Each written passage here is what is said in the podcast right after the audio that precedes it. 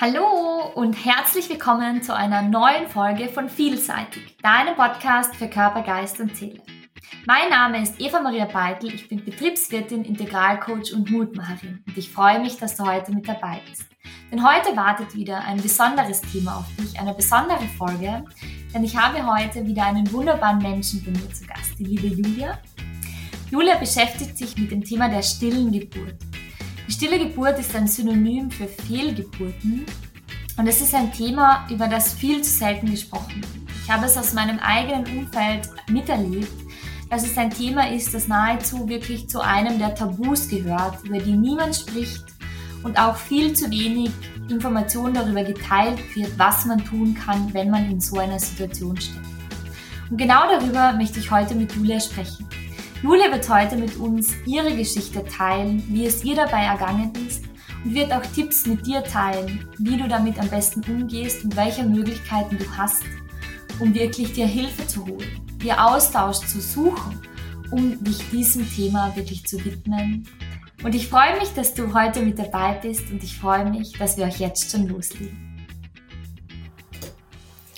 Ja, liebe Julia, herzlich willkommen. Ich freue mich besonders, dass du ähm, heute da bist.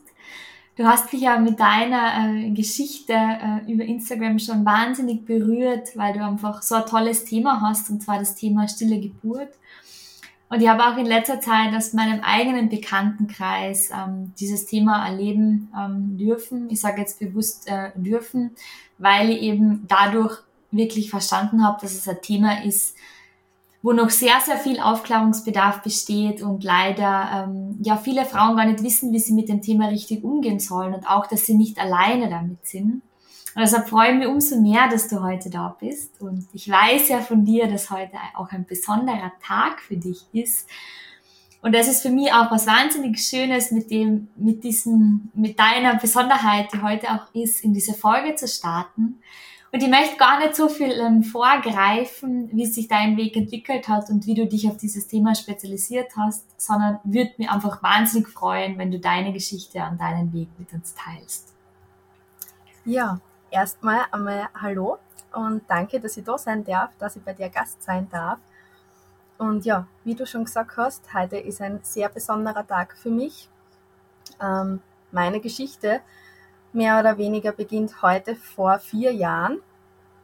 Ähm, und zwar heute vor vier Jahren ist unser Sohn, der Jakob, tot auf die Welt gekommen.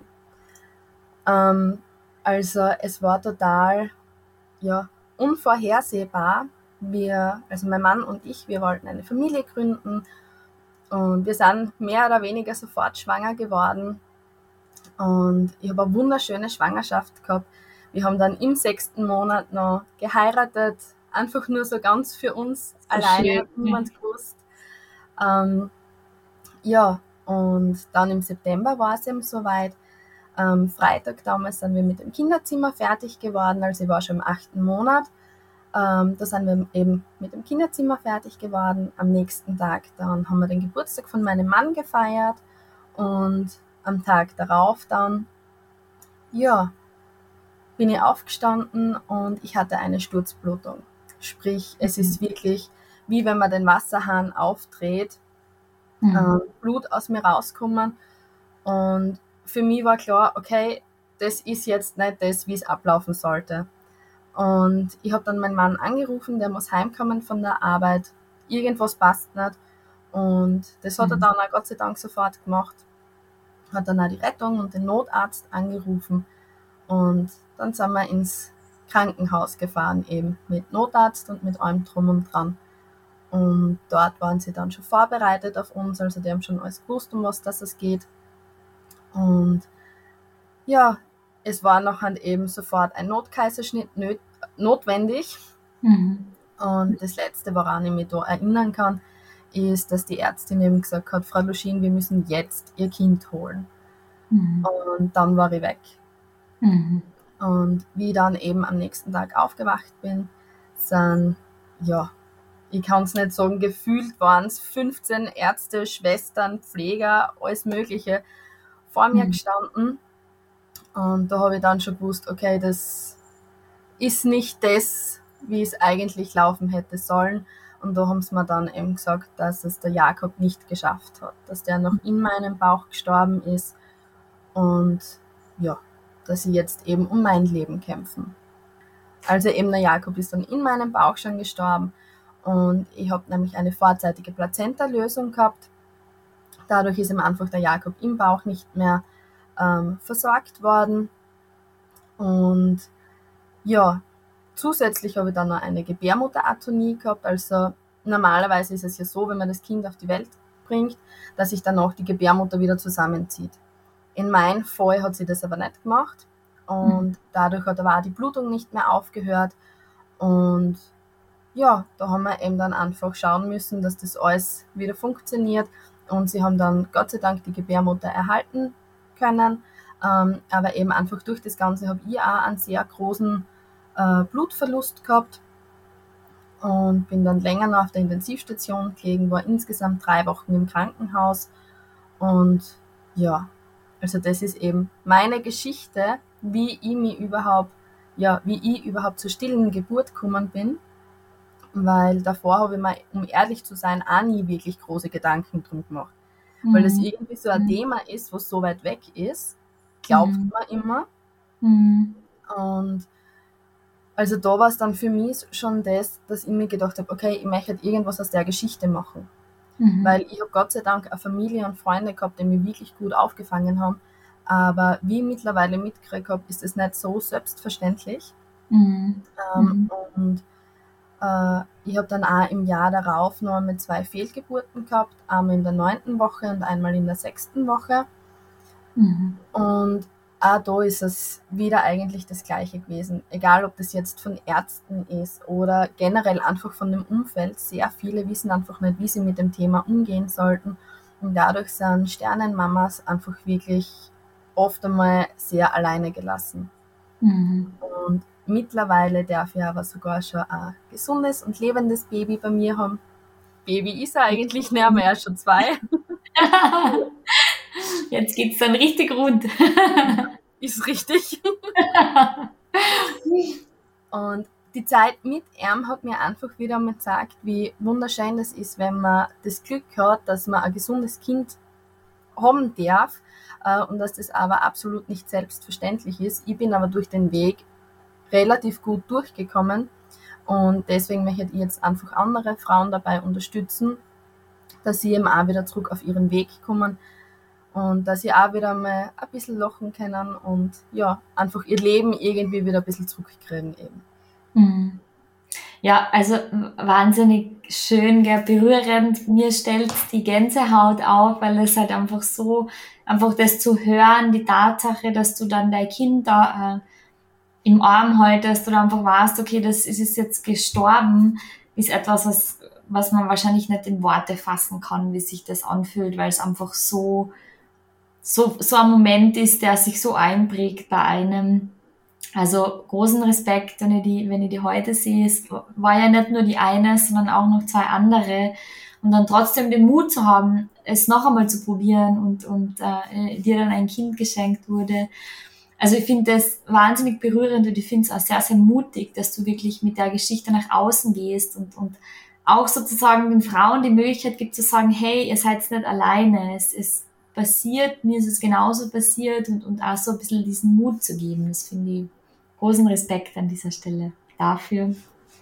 Dankeschön. Vielleicht magst du uns ein bisschen so ähm, ein bisschen teilhaben lassen an, an, an diesem Gefühl. Es ist natürlich ein sehr trauriges Gefühl, aber wie geht's dir in dem Moment oder wie geht's jemandem in dem Moment? Was, was kann man tun? Was hättest du dir gewünscht in dem Moment? Also das Gefühl, wie sie mir das gesagt haben, dass der Jakob gestorben ist, ähm, das ist ganz was Seltsames eigentlich, weil ganz tief drinnen habe ich es ja gewusst, dass, mhm. dass das stimmt und dass das jetzt wirklich so ist, aber man will es natürlich nicht wahrhaben. Mhm. Und dann habe ich sowieso die Ärzte mal angeschaut und habe gesagt, na, ihr macht einen Fehler, das stimmt nicht, das ist nicht mein Kind, weil mein Kind lebt, das, ja, und zeitgleich habe ich aber so zum, zum Weinen angefangen, weil ich gewusst habe, okay, es stimmt. Mhm. Und sie haben sicher keinen Fehler gemacht, weil, ja, man ja irgendwie, während das Ganze passiert ist, einfach gemerkt hat, okay, das ist jetzt nicht die Norm, wie das abläuft. Mhm. Und ähm, ich habe dann eben zwei Tage hintereinander noch den Jakob zu mir gekriegt, also ich habe ihn noch sehen dürfen. Und das war für mich wirklich ganz, ganz wichtig. Und die Ärzte haben mir gesagt, dass sie das den Müttern immer freistellen, ähm, ob sie die Kinder nur einmal sehen möchten oder nicht. Ähm, und ich bin echt überglücklich, dass ich ihn nur einmal gesehen habe. Und das ist was, was Außenstehende oft nicht verstehen, ähm, mhm. wie ich den Jakob zu mir gekriegt habe. Also ich habe das auf Etappen gemacht. Mhm. Ich habe mir zuerst Fotos von ihm angeschaut und dann haben sie mir in so einen kleinen Körper gebracht mit einer bunten Decke drinnen. Also mhm. wirklich total liebevoll. Mhm. Und dann habe ich ihn wirklich außernehmen dürfen und zu mir auf die Brust tun können. Und das war ein Moment, ähm, ja, also ein größeres Gefühlschaos gibt es, glaube ich, gar nicht. Mhm. Weil in dem Moment war das für mich gar nicht so wirklich, dass, dass ich sage, okay, da liegt jetzt mein totes Kind bei mir, sondern hey, mein Kind ist da. Mhm. Und mein Mann und ich sind dann gemeinsam auf, äh, in dem Bett gelegen und haben ihm angeschaut und haben verglichen, von wem hat er die Nase, von wem hat er die Finger. Also wirklich die typischen Dinge, die man eben macht, wenn man das erste Mal sein Kind sieht. Mhm. Und das, das ist einfach was, was die Leute total vergessen, mhm. dass wir in dem Moment ja trotzdem ich meine, glücklich ist jetzt nicht das richtige Wort, aber mhm. einfach ganz viel Gefühle erleben, weil wir mhm. ja trotzdem zum ersten Mal unser Kind gesehen haben. Und ich war in einem Krankenhaus, da ist uns wirklich sehr viel Zeit gegeben worden. Mhm. Ähm, also da haben die Ärzte vorne draußen gewartet und haben wirklich gesagt, okay, nehmt euch die Zeit, die ihr braucht. Mhm. Und ich habe dann sogar noch am nächsten Tag noch einmal gekriegt. Mhm. Äh, da war dann meine Mama und mein Schwiegerpapa auch mit dabei weil ich gesagt habe, irgendwie umso mehr er in echt einmal sehen, umso echter ist er halt. Umso ja. realer ist das Ganze und nicht einfach nur von mir ein Traum, der da jetzt einfach so zerplatzt ist. Mhm. Und ja, das war eben einfach so die, die erste Zeit, wie ich ihn gekriegt habe. Und wie ich dann wieder aus dem Krankenhaus heraus war, also wieder zurück im echten Leben irgendwie, ähm, ja, da hat dann wirklich der Ernst des Lebens angefangen. Mhm. Es hat nicht lang gedauert, bis ich das erste Mal gefragt worden bin, Mai, und wann kommt das nächste Kind?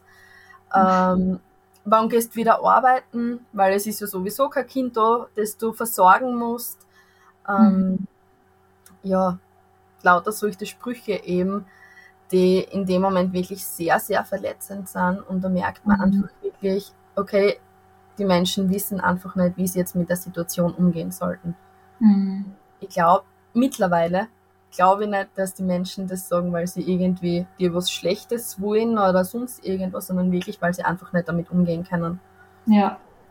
Ja. Weil eben der Tod und gerade der Tod von Kindern wirklich ein absolutes Tabuthema noch ist.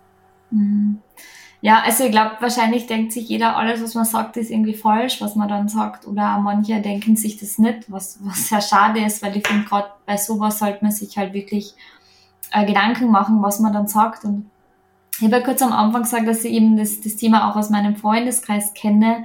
Und für mich war es so, so wahnsinnig schön, alleine den Begriff, den du verwendest, diese stille Geburt, weil äh, du, du warst ja am Anfang zuerst nicht viel damit anfangen können, was das ist, aber einfach dann zu sagen, okay, das ist dieses Synonym für, für eine Fehlgeburt, ist schon einmal ein wahnsinnig schöner Begriff, was schon einmal ganz was anderes mit sich bringt, als wie diese Fehlgeburt. Und was würdest du sagen in dem Moment, weil ich weiß es aus, aus, aus meinem Bekanntenkreis, es war oft diese Angst, dann irgendwo hinzugehen und genau mit dem Thema konfrontiert zu werden, dass dir dann jemand fragt, so ja und, und, und, und wie geht's da oder wann kommt das nächste? Was würdest du jetzt äh, aus der jetzigen Situation sagen, was, wie man damit am besten umgeht oder wie man reagieren kann einfach auch? Ähm, ich bin der Meinung, offen und ehrlich über das Thema zu sprechen, ist echt das Beste. Mhm. Ähm, ich zum Beispiel hätte mir gewünscht, dass Menschen, die eben so reagiert haben, äh, zum Beispiel einfach wirklich ehrlich gesagt haben, pass auf, es tut mir leid, was dir passiert ist, ich weiß nicht, wie ich damit umgehen sollte. Mhm. Hätte hätt für mich viel mehr ähm, ja, hätte mich irgendwie viel mehr berührt oder, oder abgeholt, als ja, mein Umfang kommt das nächste. Mhm. Weil das ist irgendwie so, ja, okay, jetzt ist das halt nicht da, jetzt musst du für Ersatz sorgen, so in die Richtung. Mhm. Und es wird aber nie einen Ersatz geben. So ein bisschen eine Erwartung, die dann gleich dran geknüpft wird, mehr oder weniger. Mhm. Genau. Und da finde ich wirklich, umso ehrlicher man mit dem Thema umgeht und man kann ja sagen, hey, ich weiß nicht, was du gerade brauchst, bitte sag mir das. Was mhm. kann ich tun für dich? Mhm. Und was, was auch so eine typische Floskel ist irgendwie, melde dich, wenn du etwas brauchst. Mhm. Ähm, das ist mir vollkommen klar, das ist ein, ein Satz, den sagt man gern, weil dann hat man ja eh die Hilfe angeboten und dann hat man ja eh was getan und dann ist ja der andere selber schuld, so quasi, wenn er nicht kommt. Mhm. Ähm, was man nur gern vergisst, hey, man hat gerade sein Kind verloren. Und ja. in dem Moment, wo du davon erfährst, dass du dein Kind verloren hast, bist du handlungsunfähig. Du kannst mhm. dann nicht mehr ausgehen und, und deinen normalen Alltag leben. Es mhm. tut das Atmen schwer oder es tut das mhm. Atmen weh, es tut ähm, Sprechen weh, es tut alles weh. Und dann aber noch mhm. aktiv um Hilfe zu bitten, ist meiner Erfahrung nach zumindest fast ein Ding der Unmöglichkeit. Mhm. Und also würdest du den Angehörigen mehr oder weniger oder den, den Freunden einfach empfehlen, anstatt die Hilfe aktiv anzubieten, sie einfach wirklich hinzugehen und sagen, hey, oder mal rauszuholen oder so aus dem, damit man da einfach nicht diese, diese Floskel mehr oder weniger verwendet. Genau, genau. Ich meine, mhm. da muss man es dann einfach einmal wieder sehr gut abwägen, was ist zu wenig, was ist zu viel. Das mhm. ist mir vollkommen klar. Fürs Umfeld ist es genauso eine schwere Situation, braucht man gar nicht reden. Aber ich denke mal, wenn man dann als Freund zum Beispiel zwei, dreimal in der Woche fragt, hey, brauchst du irgendwas? Kann ich für die einkaufen gehen? Kann ich da was zum Essen vorbeibringen? Möchtest du eine Runde spazieren gehen?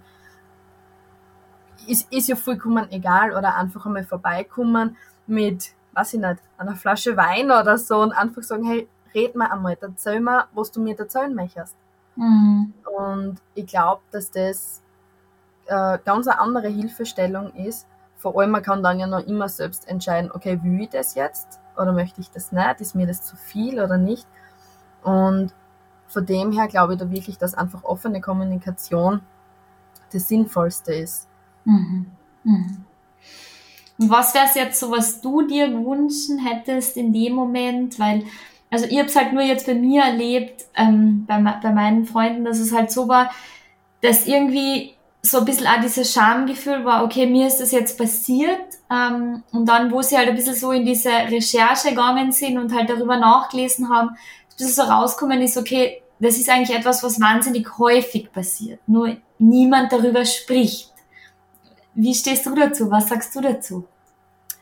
Ähm, ich zum Beispiel hätte mir echt gewünscht, dass es bei uns in der Nähe irgendeine Anlaufstelle gibt, wo ich hingehen kann, wo ich andere Betroffene genauso finde. Mhm. Ähm, bei uns die nächste Selbsthilfegruppe für Sternenmamas ist ungefähr 45 Kilometer entfernt. Mhm. Circa. Ähm, naja, ich war so geschwächt, ich habe am Anfang gefüttert werden müssen, ich habe gehen neu lernen müssen. Äh, wie hätte ich da alle 14 Tage oder in welchen Abständen auch immer äh, so eine große Reise machen sollen? Mhm. Mhm wäre für mich zum Beispiel nicht möglich gewesen. Mhm. Ähm, deswegen hätte ich es zum Beispiel schön gefunden, wenn es einfach in der Nähe was geben hätte. Oder mhm. generell, dass es nicht mehr so das Tabuthema ist. Mhm. Weil nachdem ich eben, gut, ich habe meine Geschichte nicht verbergen können, weil ich habe einen riesengroßen Babybauch gehabt. Bei uns mhm. war ja schon alles komplett fertig. Und da hat man dann zum Beispiel von Bekanntenkreis oder Nachbarn oder wie auch immer erfahren, aber davor hat nie irgendwer drüber geredet. Mhm. Und ich muss auch ganz ehrlich sagen, seit ich so offen mit meiner Geschichte umgehe, was für mich am Anfang auch eine große Überwindung war, aber seit ich eben wirklich offen drüber rede, auch über die zwei kleinen Geburten, also in der neunten und sechsten Schwangerschaftswoche, ähm, ich hätte noch nie irgendwas Negatives gehört. Mhm. Man, natürlich gibt es immer wieder Menschen, die sagen, mein Gott, na, in der neunten Woche, in der sechsten Woche oder auch eben im achten Monat so ganz richtig auf der Welt war es ja noch nicht. Da mhm. hört man oft genug, aber mittlerweile kann ich sagen, hey, es war trotzdem ein Leben. Mhm. Und in dem Moment, wo du den positiven Schwangerschaftstest in der Hand hast, ist da ein Leben in deinem Kopf entstanden. Ja, und schön. Mhm. in dem Moment bist du eine Mama. Mhm. Und ich glaube, dass es da einfach schon einmal echt äh, sehr hilfreich ist, wenn man das dann nicht irgendwie runterredet. Und mhm. nicht irgendwie, ach, das war ja noch nichts, sondern einfach wirklich ernst genommen wird. Und eben, so wie in meinem Fall, was in, in der Umgebung nichts gegeben hat, wäre es einfach schön gewesen, wenn wirklich alle im Umfeld das ernst genommen hätten. Mhm. Wie hast du es im Umfeld erlebt? Wie, wie war der Umfeld? Wie ist es damit umgegangen? Sehr unterschiedlich, muss ich sagen. Mhm. Also eben im Familienkreis Weltklasse, mhm. also der Familienkreis und auch die, die engsten Freunde, äh, die waren immer da, die haben immer nachgefragt und also das hat super passt. Und wenn es dann so ein bisschen nach außen geht, da war es dann oft schon so, dass, ähm, ja, aber jetzt ist ja eh schon so lang her, warum redest du noch immer davon? Okay. Wahnsinn. Mhm. Also es ist schon sehr gemischt, sage ich einmal. Mhm. Mhm. Jetzt hast du ja gesagt, du bist ja eigentlich dreifache Sternenmama. Und ähm, wie gesagt, jeder, also ich stimme da voll zu, egal in welcher Woche, gell, für mich ist es auch jeder ist ein Lebewesen und in dem Moment bist du Mama, wenn du das siehst und so du sagst, mit dem Test vor dir hast. Wie würdest du sagen, hat sich das unterschieden, die unterschiedlichen Stadien der Schwangerschaft? Hast du da einen Unterschied wahrgenommen oder wie, wie kann man sich das vorstellen? Also ich sage mal, das Einschneidendste war trotzdem der Jakob. Mhm. Einfach weil man da schon wirklich ähm, das Baby als wirklichen Menschen gesehen gehabt hat, sage ich mal. Äh, mhm. Der Jakob hat knappe zwei Kilo gehabt bei der, bei der Geburt. Mhm. Und da haben wir eben auch das Kinderzimmer schon fertig gehabt. Wir haben bis auf Windeln haben wir wirklich alles zu Hause gehabt. Wahnsinn. Und da ist es natürlich von der Vorbereitung her was komplett anderes. Also ja. ich würde sagen, das Einschneidendste war wirklich eben das mit dem Jakob. Und die zwei weiteren Fehlgeburten waren für mich ganz, ganz unterschiedlich. Mhm. Weil eben, ich habe wirklich genau ein Jahr darauf eigentlich wieder im September äh, die erste Fehlgeburt gehabt, eben in der neunten Woche. Mhm. Und da war wieder, also wir haben da den Herzschlag schon gesehen gehabt. Mhm. Und wie es dann abgegangen ist, also ich habe wieder äh, ziemlich starke Blutung gehabt, bin dann ins Krankenhaus und die mhm. haben mir dann gesagt, na, leider, da ist nichts mehr. Aber mhm. ich habe schon so eine starke Blutung gehabt, das wird sicher alles von selbst abgehen. War dann ein bisschen unvorbereitet, weil wie ich dann zu Hause aufs Klo gegangen bin, ist auf einmal das kleine Würmchen im Klo drinnen gelegen. Ja, es war außerhalb von der, von der Fruchtblase, das heißt, man hat es wirklich gesehen. Mhm. Man hat gesehen, wo ist der Kopf, wo sind die Hände und so, obwohl das mhm. wirklich nur winzig ist eigentlich. Mhm. mhm. Und das war schon auch wirklich sehr emotional. Ich war da dann damals auch wieder zwei Wochen im Krankenstand, einfach weil ich mich selbst ein bisschen sortieren habe müssen und ja, wir uns ja eigentlich wieder total gefreut haben. Und dann bei der zweiten Fehlgeburt in der sechsten Schwangerschaftswoche, äh, da haben wir mehr oder weniger gerade erst erfahren, dass ich schwanger bin und drei oder vier Tage darauf habe ich es dann verloren. Eben mhm. auch wieder mit einer ziemlich starken Blutung. Und da war ich eigentlich gar nicht traurig, da war ich einfach nur mehr wütend. Mhm, okay. Warum sowas Dämliches genau uns dreimal hintereinander passieren muss und mhm. der ganze Schmarrn und ich mag nicht mehr. Ja, verstehe. War Wahnsinn. Das, also ich glaube schon, dass da wirklich jede, jede Schwangerschaft ganz anders irgendwie wirkt. Und ich denke mir, ich habe also ich habe drei Sternenkinder eben und ich habe aber auch vier Geburten hinter mir Mhm. Und ich muss sagen, jede Geburt für sich war komplett anders. Mhm. Und das ist was, ich glaube, das muss man sich auch bewusst machen, weil nur weil das heißt, dass es jetzt öfters vorkommen ist, heißt das nicht, dass ich besser damit klarkomme, weil ich ja eh schon weiß, wie es geht. Mhm. Ja, Weil- logisch.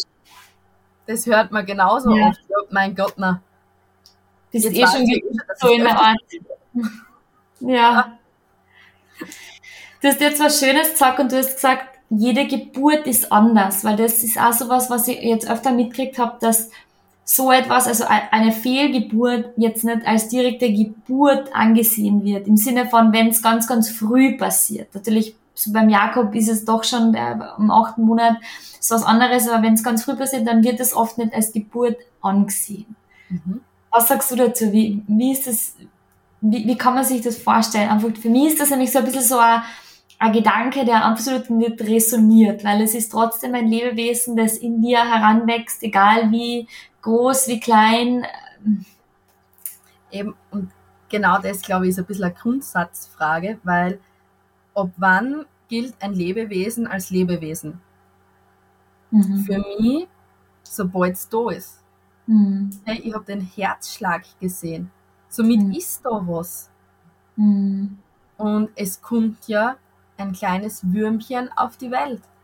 Und dabei ist es ja vollkommen egal, ob das jetzt 3 cm groß ist oder 45 cm groß ist oder sonst irgendwie. Mhm. Mhm. Also für mich ist es von Anfang an immer eine Geburt, weil dabei ein Lebewesen auf die Welt kommt. Mhm. Ja, ich sehe das ganz gleich, ja. Und Was- absolut, ja, Na, bitte tu noch. und ich kann es auch absolut nicht äh, nachvollziehen, äh, wie man das so runterspielen kann, weil, wie gesagt, bei mir waren alle Geburten ganz unterschiedlich. Ebenso wie beim Jakob habe ich zum Beispiel gar keine Wehen gehabt und auch keine Nachwehen, weil ich einfach total mit Medikamenten vollgepumpt war. Dann bei der Geburt in der neunten Woche war es, ja, ich habe Bauchkrämpfe gehabt, aber da Mhm. sind manchmal die Monatsblutungen schlimmer. Mhm. Und wirklich die schlimmsten Wehen, weil es sind ja Wehen, weil sich da ja der Bauch zusammenzieht und verkrampft und hin und her, ähm, habe ich wirklich in der sechsten Woche gehabt. Mhm. Und das ist was, das vergisst man total. Die Schmerzen und die Blutung kann so variieren. Das ist so ein riesengroßer Spielraum, der da normal ist. Äh, wie komme ich dann als Außenstehender dazu, dir zu sagen, hey, na, du hast keine Geburt gehabt? Mhm. Ja, ja. Ich bin da völlig bei dir und ich denke, es ist einfach wichtig, auch diesem Thema wirklich äh, eine Stimme zu geben und darüber zu sprechen und das auch wirklich den Außenstehenden, den Menschen, die das noch nicht erlebt haben, einfach klar zu machen, hey, das ist jetzt kein kleines Ding, das ist jetzt keine kleine Krankheit, die ich jetzt gehabt habe oder was weiß ich, sondern das ist wirklich, ich habe da jetzt eine Geburt erlebt und einfach auch die, diese, ich sag, dieses Bewusstsein zu schaffen, dass man das einfach aus einem anderen Blickwinkel betrachten sollte und einfach dem auch Raum geben sollte. Jetzt war es ja bei dir so, du hast gesagt, bei der dritten stillen Geburt war schon so, dass Wut einfach da war, dass du gesagt hast, hey, jetzt reicht's mal, warum muss mir das in der Art passieren? Was hat dir den Mut gegeben oder die Kraft, dass du dann es trotzdem noch einmal probiert hast? Und äh, was war das so das Ausschlaggebende für dich? Ja. ähm, und zwar bei uns war es so, ähm, eben nach der dritten stillen Geburt haben sie dann im Krankenhaus zu mir gesagt, okay, ich kann auf die Uniklinik gehen, kann mich dort durchchecken lassen mit Gerinnungsstatus und alles Mögliche, was es so zum Durchchecken eben gibt. Äh, und ja, das haben wir dann gemacht, weil ich einfach gesagt habe, okay, ich möchte halt wissen, was ist der Grund, warum das alles passiert. Und wir haben gesagt, solange das nicht abgeklärt ist, ist einmal der Kinderwunsch auf Eis gelegt, weil, ja, Mhm. ähm, ja, wir haben aber einen kleinen Sturkopf und der Raphael ist eigentlich ungeplant passiert. Oh. Es war eigentlich nicht geplant, in dieser Zeit zumindest, also der Kinderwunsch war immer da, Mhm. aber in dieser Zeit war es eigentlich nicht geplant. Mhm. Und ja, bei den, bei den ganzen Untersuchungen ist dann nichts rausgekommen und bei der Abschlussuntersuchung habe ich dann eben gesagt, ähm, hey, pass auf, ich bin wieder schwanger, was genau kann ich jetzt machen, dass ich einfach unterstütze, dass es das mal bleibt. Und da haben mich dann die Ärzte angeschaut. Ich meine, sie haben es jetzt nicht wortwörtlich gesagt, aber ich habe es einfach so aufgenommen. Ähm, weil sie haben nachher zu mir gemeint, naja, ob das jetzt wirklich so eine gute Idee ist, dass sie noch einmal schwanger sind. Also es gibt schon andere Möglichkeiten, auch da jetzt fortzufahren. Mhm. Okay. Und ich bin dann total perplex einfach rausgegangen, weil, wie gesagt, sie haben nichts von Abtreibung oder in die Richtung gesagt, aber für mich mhm. hat sich in dem Moment einfach so angehört. Mhm. Und für mich war von Anfang an klar, na, also ich möchte dieses Kind behalten, das ist mein Baby.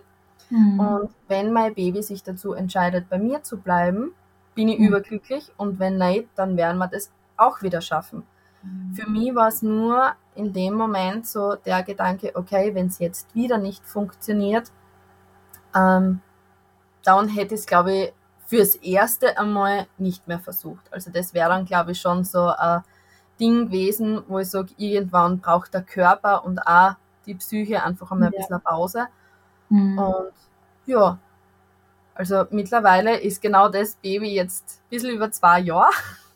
Total schön. So cool. Du hast quasi freigegeben und hast gesagt, das, was passiert, passiert und, und es ist dann genau derjenige gewesen, der gesagt hat, ich bleib jetzt.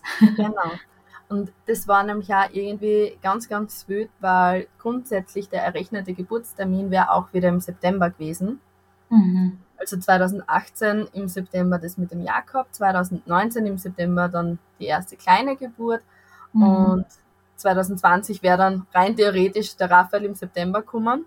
Mhm. Und da habe ich dann zu den Ärzten gesagt, okay, bitte können wir, weil Kaiserschnitt war von vornherein klar, mhm. ähm, bitte können wir da einfach von den Tagen ein bisschen früher hingehen, weil ich einfach wirklich Angst vor dem September gehabt habe. Ja, ja. Mhm. Also das habe ich gesagt, das würde mir, glaube ich, ganz, ganz viel helfen, wenn wir da eben schon den August machen könnten.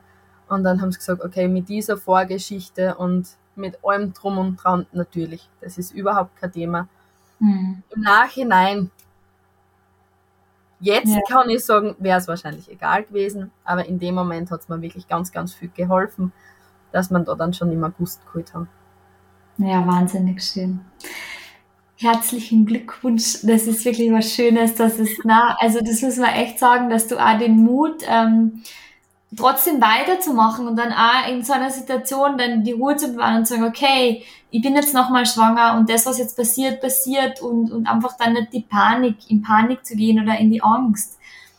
Was hat dir da geholfen? Wie, wie bist du damit umgegangen? Weil ich denke mal, es ist wirklich, also wenn du mich da reinversetzt, wahrscheinlich wahnsinnig oder ganz sicher schwierig, dann ist das Kind da und du denkst, okay, mein Wunsch ist in Erfüllung gegangen wie gehe ich jetzt damit um, dass du die ganzen Emotionen, die du erlebt hast und diese Angst ja auch nicht dann auf, ähm, auf den Raphael mehr oder weniger äh, projizierst. Was war da dein Weg, den du also Ich muss sagen, die Schwangerschaft selber war eine riesengroße Herausforderung. Mhm. Ähm, und das sage ich ja immer wieder, weil es war nicht einfach. Es war jetzt mhm. nicht so, dass ich total gechillt irgendwie durch die Schwangerschaft gegangen wäre. Ähm, ich habe mir einfach ein dementsprechendes Netzwerk aufgebaut. Ich habe zu meinen mhm. Eltern gesagt, hey, passt auf, ich habe Angst vor der Schwangerschaft, ich brauche eure Unterstützung. Mhm. Mein Mann hat es in seiner damaligen Firma gesagt, wir sind wieder schwanger, das und das. So schaut's aus, wenn die Julia mich braucht, bin ich da. Fertig. Mhm. Unser Glück, sage ich einmal, war, dass das gerade zu Anfang von Corona war. Mhm. Das heißt, mein Mann war, er war damals noch in der Gastronomie, ähm, war gerade am Anfang relativ viel zu Hause, eben durch die ganzen Lockdowns und so weiter. Also von schön. dem her hat uns so Corona ein bisschen eingespült. Ja, schön. Das ist auch mal schön zu hören, dass Corona auch einen positiven Effekt gehabt hat. und ähm, ich habe auch mit dem, mit dem Krankenhaus, ähm, also ich war Hochrisikoschwangerschaft mhm. und ich war alle 14 Tage im Krankenhaus zur Untersuchung war bei Spezialisten, habe von Anfang an Medikamente nehmen müssen, einfach, ähm, dass es eher bleibt eben. Und ja, es hat trotzdem Tage gegeben, an denen die Angst sehr präsent war. Mhm. Aber ja, ich habe, also ich war dann ganz, ganz viel bei meinen Eltern und habe mit Erna ganz, ganz viel geredet. Ich war damals auch noch in Therapie. Also mhm. ich habe gleich nach dem Jakob angefangen mit einer Therapie. Mhm. Und die ist gegangen, bis der Raphael auf die Welt gekommen ist. Mhm. Also ich habe da wirklich geschaut und was ich auch gemacht habe, und das würde ich wirklich jedem empfehlen, der in der gleichen Situation ist, einfach wirklich offen und ehrlich zu sagen, was brauche ich. Mhm. Mhm.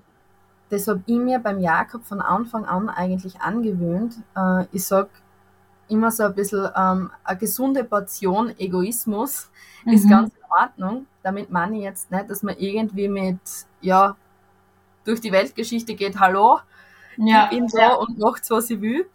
Ja. Sondern einfach, ich habe zum Beispiel oft zu meiner Mama gesagt, Mama, mir geht's heute nicht gut. Bitte jammer mit mir, weil heute brauche ich das. Mhm. Am mhm. nächsten Tag bin ich gekommen und habe gesagt, Mama, ich habe heute einen richtig guten Tag, weil heute war das und das, bitte dich mit mir. Mhm. Und ich muss sagen, mit dem bin ich eigentlich immer ganz, ganz gut gefahren. Und eben in der Schwangerschaft im Krankenhaus habe ich es dann auch so gemacht. Ähm, es war von vornherein klar, dass wenn mir irgendwas komisch vorkommt, äh, dass ich zu jeder Tages- und Nachtzeit kommen kann. Und das mhm. ist auch fürs Krankenhaus absolut kein Thema gewesen, weil sie mhm. gesagt haben, hey, wir wollen ja, dass das endlich einmal funktioniert. Ja. Und es war dann auch so, dass ich zwischendurch immer wieder mal ein paar Tage im Krankenhaus bleiben habe müssen. Eben, wenn irgendwas war. Äh, aber auch da, ich habe einfach mhm. immer von vornherein offen und ehrlich gesagt, passt auf, ich habe gerade Angst. So und mhm. so kommt mir das vor, bitte schaut's. Mhm. Also es war so diese offene Kommunikation, sich nicht zu scheuen, sondern sich auch in dem Moment verletzlich zu zeigen und zu sagen, hey, ich brauche das jetzt, bitte seid da, hört's zu, jammert's mit mir, lacht's mit mir, einfach dies, diese Emotion zuzulassen und sich nicht zu verstecken dann in dem Moment, mehr oder weniger. Genau, genau. Ja, wahnsinnig schön. Und ich weiß, dass das nicht wirklich sehr einfach ist, weil niemand möchte sich verletzlich zeigen. Ja. Aber ich habe da ziemlich am Anfang äh, ja, Situation gehabt, die mir klar gemacht hat, ich darf das. Weil, mhm. wie ich wieder angefangen habe zum Arbeiten, habe ich eben zu meiner damaligen Chefin gesagt, dort und da habe ich meine Therapiestunden, bitte, die müsste man beim ähm, Dienstplan einfach berücksichtigen. Und es war überhaupt kein Thema. Und mhm. später ist dann aber eine Arbeitskollegin hergekommen und hat gefragt, okay, jetzt hast du dort frei und da wieder frei. Und mhm. ich habe gesagt, ja, dass ich Therapie mache und für das brauche ich eben frei. Mhm. Ja, gut, aber eine Psychotherapie machen ja nur die, die ein bisschen, ja, komisch mhm. sind im Kopf, ne? Mhm. Und dann habe ich sie angeschaut und gesagt, ich bin jetzt ganz ehrlich, ich habe mein totes Kind im Arm gehabt. Mhm. Natürlich bin ich nicht mehr die gleiche Person wie davor. Das mhm. verändert an Menschen. Ja, logisch, ja. Mhm. Und ich denke mir, wenn ich dann einfach hergehe und sage, okay, ich bin verletzt. Und es ist ja vollkommen klar, dass wenn man sein Kind verliert, dass man verletzt ist, dass man, dass man nicht mehr ganz die Starke sein kann, dass man einfach einmal Momente hat, in denen man jemanden braucht, dass der einen wieder aufbaut. Mhm. Und ich glaube, dass das ganz in Ordnung ist, dass man da dann wirklich offen sagt, okay, ich brauche Unterstützung. Ich finde das wahnsinnig schön, was du gesagt hast und, und ich würde das zu 1000 Prozent immer unterschreiben. Und ich muss auch ganz ehrlich sagen, für mich ist es einfach wahnsinnig schlimm zu hören, wenn jemand sagt, ähm, du gehst da zu einem Psychologen oder zu einer psychologischen Beratung und da ist ja nicht, da ist was nicht ganz normal mit dir. Also alleine das, gell, das ist für mich wirklich das Allerschlimmste, weil ich finde, wir sollten in einer Gesellschaft mittlerweile leben, in der das wirklich anerkannt wird, dass das eigentlich was total Mutiges ist, dass du bereit bist, dich deinen Themen zu stellen, dir Hilfe zu holen, damit du einfach aus dem Ganzen rauskommst, es gut für dich verarbeitest und einfach deinen Weg daraus, herausfindest. Und ich bin wirklich ähm, wirklich ein Vertreter und ich poche darauf, dass einfach diese Denkweise hoffentlich mehr und mehr in unserer Gesellschaft weniger wird, weil es nichts Schlimmes ist, sich Hilfe zu holen. Im Gegenteil. Es ist sogar was Mutiges, hinzugehen und sagen, hey, ich habe jetzt ein Thema, egal groß oder klein, was es auch ist, um sich Unterstützung zu holen und zu helfen, weil halt einfach, so wie du gesagt hast, du dir vielleicht in dem Moment genauso jemanden gewünscht hättest, der das schon mal erlebt hätte. Und das kann auch eine Form sein der Unterstützung, der, der Beratung. Das muss jetzt nicht immer nur irgendwas sein, was man sich da ausmalt im Kopf. Für mich ist das einfach ein mutiger Schritt. Und wenn ich dann so etwas höre, dann denke ich mir, echt jetzt, muss das wirklich sein? Wohin geht unsere Gesellschaft? Und ich finde das cool, dass du dich da hingestellt hast und gesagt hast, ich bin einfach nicht mehr die gleiche und ich habe das einfach erlebt und das ist okay so und ich nehme diesen Raum und ziehe diese Grenze. Weil ich glaube, gerade für solche Menschen, die da einfach noch das immer komisch finden, ist es genau richtig, dass sie mal diese wirklich diesen Spiegel hingehalten kriegt, kriegen und zu sagen, geht's noch? Also, und deshalb Hut, Hut, Hut, Hut ab. Du ja. hast ja jetzt in, in, unserem Vorgespräch merkst, ich bin da sehr emotional, weil das etwas wirklich etwas ist, was ich absolut nicht nachvollziehen kann und für mich einfach so schlimm ist, weil ich mir denke, hey, wir sind alle eigentlich miteinander da auf dieser Welt und jeder soll sein Leben so gut wie möglich und so schön wie möglich gestalten. Und da muss es nicht immer hassen, dass man den schwierigsten Weg geht, sondern man hat auch das Recht, einfach manchmal sich Unterstützung zu holen. Und deswegen sehr cool. Bin ich ganz bei dir. Du hast jetzt in unserem Gespräch ähm, ähm, vorher schon mal gesagt, also vor unserem Interview, dass du mehr oder weniger ja dann mit deiner Geschichte nach draußen gegangen bist. Und du hast ja heute gesagt, es war für dich ein großer Schritt, mit dieser Geschichte nach draußen zu gehen. Wie bist du nach draußen gegangen? Wie, wie war das dann? Wie war die Reaktion? Was kann man sich darunter vorstellen? Ja, ähm, total spannend. Also ich finde es bis heute total spannend. Eben, ich habe mir einfach wirklich immer mehr mit mir auseinandergesetzt. Äh, da war der Raphael ungefähr ein Jahr alt. Und da habe ich nachher gesagt, okay, ich muss jetzt wieder ein bisschen mehr auf mich schauen, weil gerade so als junge Mama macht mhm. man das nicht wirklich. Und dann ist irgendwie immer wieder mehr einfach das Thema wieder von Jakob hochgekommen. Mhm. Weil, ja, so wie viele glauben, wenn jetzt ein gesundes Kind da ist, ist das ja alles vergessen. Nein, ist es nicht. Gerade mhm. mit einem gesunden Kind sieht man erst, wie viel das man eigentlich verloren hat. Mhm. Und das war nachher so das, weil man gedacht habe, okay, ich würde gern drüber schreiben. Mhm. Und dann habe ich einfach einmal so für mich mein, äh, unsere Geschichte aufgeschrieben und habe gesagt, okay, ich gehe damit jetzt raus.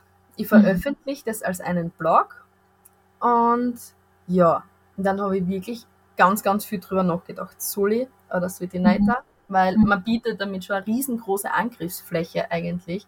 Natürlich, wenn man sich natürlich. im Internet so verletzlich zeigt. Mhm. Und dann habe ich meinen Mann angeschaut und habe gesagt, aber ich bin ganz ehrlich, vielleicht gibt es eine einzige Frau da draußen, der mhm. ihm mit meiner Geschichte Mut machen kann. Mhm. Dann wäre das Ganze schon mal nicht umsonst gewesen. Mhm. Und dann habe ich es eben veröffentlicht und in der ersten halben Stunde haben mir 20 Leute geschrieben und haben sich bei mir bedankt äh, für meinen Mut, dass ich rausgegangen bin, dass ich das veröffentlicht habe, dass ich ja einfach damit anderen Mut machen möchte. Und das habe ich wirklich geschafft. Äh, selbst Frauen, die ein komplett anderes Schicksal haben, mhm. aber gesagt haben, okay, wenn man so viel durchgemacht hat äh, und trotzdem weitermacht, dann ist es für sie auch ein Zeichen, sie können weitermachen. Mhm. Und also wirklich, das war für mich ein sehr emotionaler Tag, weil ich mit so vielen Reaktionen nicht gerechnet hätte. Ja. Und, ja. und da habe ich dann meinen Mann angeschaut und gesagt, okay, ich glaube, ein Blog reicht nicht. Ich glaube, da muss ich echt noch mehr draus machen. So war das so der, der Stein, der dann, den du ins Rollen gebracht hast. Genau, genau. Mhm. Und es war nachher dann wirklich so, dass ich also für mich war früher Facebook, Instagram und so weiter so, ja, man hat's halt, weil mhm. man es hat. Ja. und mit der Geschichte haben wir dann gedacht, okay, wenn ich da jetzt aber auf Instagram und Facebook und so ein bisschen Werbung mache quasi, äh, dann finden sie noch mehr Leute und ja, habe dann eben dort auch ein bisschen angefangen. Und so bin ich dann ins Gespräch mit weiteren Sternenmamas gekommen Mhm. Und so bin ich dann auch dazu gekommen äh, oder aufmerksam worden auf ein Coaching zur emotionalen Fehlgeburtsbegleiterin. Mhm. Und da habe ich mir gedacht, okay, ich glaube, das ist es. Ich glaube, das mache ich jetzt einmal. Und Mhm. ja, das mache ich jetzt. Wie kann man sich das vorstellen? Was, wa- was machst du da ähm, bei der emotionalen ähm, Fehlgeburtsbegleiterin? Ja, also ich unterstütze einfach Frauen, Mhm. Die eben einen, einen Verlust in der Schwangerschaft gehabt haben und ich mache dabei absolut keinen Unterschied, in welcher Woche dass Mhm. das passiert ist oder warum das passiert ist, weil es gibt wirklich sehr viele Gründe, warum sowas passieren kann. Ähm, und ja, ich unterstütze dabei Frauen, also ich bin zusätzlich auch Mentaltrainerin Mhm. und eben einfach die Geschichte ein bisschen aufarbeiten, sich einmal im klar zu werden, äh, was ist da jetzt eigentlich genau passiert. Mhm. Weil ja, okay, mein Kind ist, ist gestorben, das hat sie nicht geschafft, aber was bedeutet das in weiterer Folge? Es hat ja ganz viele Auswirkungen auf Beziehungen, nicht nur auf Liebesbeziehungen, sondern genauso Freunde, Familie und so weiter. Mhm. Und ähm, da möchte ich dann einfach mit den Frauen gemeinsam verschiedene Tools ausarbeiten, Mhm. äh, wie sie wieder ein bisschen mehr ins Vertrauen kommen, ins, also zum Leben mehr Vertrauen, zu ihrem Körper mehr Vertrauen. Mhm. Das ist nämlich auch der Grund, warum ich das Wort Fehlgeburt nicht, Mhm. eigentlich nicht mag, weil damit glaubt man immer, es ist ein Fehler passiert. Mhm. Mhm. Ich für mich verstehe es eher so, als es fehlt das Kind, Mhm. aber ich sage mal, im allgemeinen Verständnis ist es eher eben der Fehler, Mhm. dass irgendein Fehler passiert ist einfach. Ja. Und das ist aber nicht so. Es gibt Mhm. einfach Schicksale in dieser Welt, wo niemand irgendwas dafür kann. Und Mhm. ich glaube, es darf sich jede Frau bewusst machen, ähm, dass sie ihrem Körper und dem Leben trotzdem vertrauen kann. Auch wenn Mhm. sowas. Beschissenes Mhm. Also du, du hast jetzt auch was ganz was, was Spannendes für mich gesagt, und zwar, dass du, wo der Raphael dann da war, dir bewusst geworden ist, okay, es, es fehlt etwas, ähm, weil du halt einfach diese, diese Sternen ähm, Kinder vorher gehabt hast. Also würdest du auch sagen, dass es auch wichtig ist, dass Frauen, die jetzt vielleicht das einmal erlebt haben und dann trotzdem ähm, schwanger geworden sind, ein Kind gekriegt haben, trotzdem ähm, sich dessen annehmen und einfach auch diesen Austausch suchen, um das aufzuarbeiten. Ja. Mhm. Also ich bin, ich bin ganz, ganz stark der Meinung, ähm, dass sowas eine Frau ihr ganzes Leben lang begleitet. Mhm. Männer wahrscheinlich auch, aber Frauen haben halt einfach trotzdem noch die körperliche Komponente mit dabei. Das ist Ja. einfach einmal so. Ja. Und eben äh, im Juni war es, oder Juli, äh, ist ein Zeitungsartikel über mich erschienen. Und äh, da haben sie mir in der Zeitung auch über mich geschrieben. Und ich habe dann auf dem Tag wirklich, ich glaube, 70 oder 80 Benachrichtigungen ich persönlich gekriegt, wo sich die Menschen wirklich meine Nummer rausgesucht haben, mir E-Mails geschrieben haben und mich angerufen haben. Und da war eine Frau dabei und das hat mir gesagt, okay, ich bin wirklich auf dem richtigen Weg. Und zwar, die Frau ist über 80 und hat sich bei mir bedankt für meinen Mut, äh, weil sie jetzt mit über 80 ihren Kindern erzählt hat, dass die eigentlich auch Geschwister hätten. Mhm. Und da sieht man, egal wie viele Kinder das ich danach noch habe, Mhm. ähm, es kann einen trotzdem ein Leben lang begleiten. Und Ja. ich Mhm. finde, es ist auch vollkommen in Ordnung, wenn es jemanden ein ganzes Leben lang begleitet. Ich will gar nicht, dass der Jakob irgendwie keine Rolle mehr spielen würde. Mhm. Aber ich kann mittlerweile liebevoll mit dem Ganzen umgehen und auch bis zu einem gewissen Grad dankbar sein für das Ganze, was passiert ist. Mhm. Und ich glaube, dass die Chance jede Frau verdient hat, dass sie einfach gut mit ihrer Geschichte umgeht. Wahnsinnig schön. Ich verlinke den Artikel, den Blog, natürlich alles total gerne in den Show Notes, dass ihr äh, auch das gerne nachschauen könnt. Ähm, Julia, wie kann man die erreichen? Wenn man jetzt sagt, okay, man hat ein ähnliches Schicksal oder ist vielleicht gerade, hat gerade sowas erlebt oder ist jetzt schon Mama und hat es vorher mal erlebt und, und möchte es einfach gern aufarbeiten oder hat einfach den Drang, jetzt mit dir in Kontakt zu treten. Wie, wie kann man die erreichen? Äh, ja, entweder über Instagram Mhm. mit Lushine Julia, alles zusammengeschrieben, Verlinke ich auch gerne in den Show Notes. ähm, oder auch per Mail oder über meine Internetseite. Mhm. Genau, story dann gerne rein. Also jeder, der, der gerne Lust hat, bitte einfach dann ähm, bei der Julia vorbeischauen. Und liebe Julia, ich bedanke mich ganz, ganz herzlich und habe am Ende noch eine abschließende Frage für dich, die jeder meiner Interviewgäste bekommt. Und zwar, bei dir ist die, ist die Frage jetzt irgendwie ein bisschen schwierig für mich, muss, muss ich ganz ehrlich sagen, ähm, weil ich mir schon vielleicht denken kann, was die Antwort ist, aber trotzdem möchte ich die Frage stellen, was für dich so im Laufe deines Lebens, wenn du jetzt an, an, an alles zurückdenkst, bis jetzt so die beste Entscheidung deines Lebens war?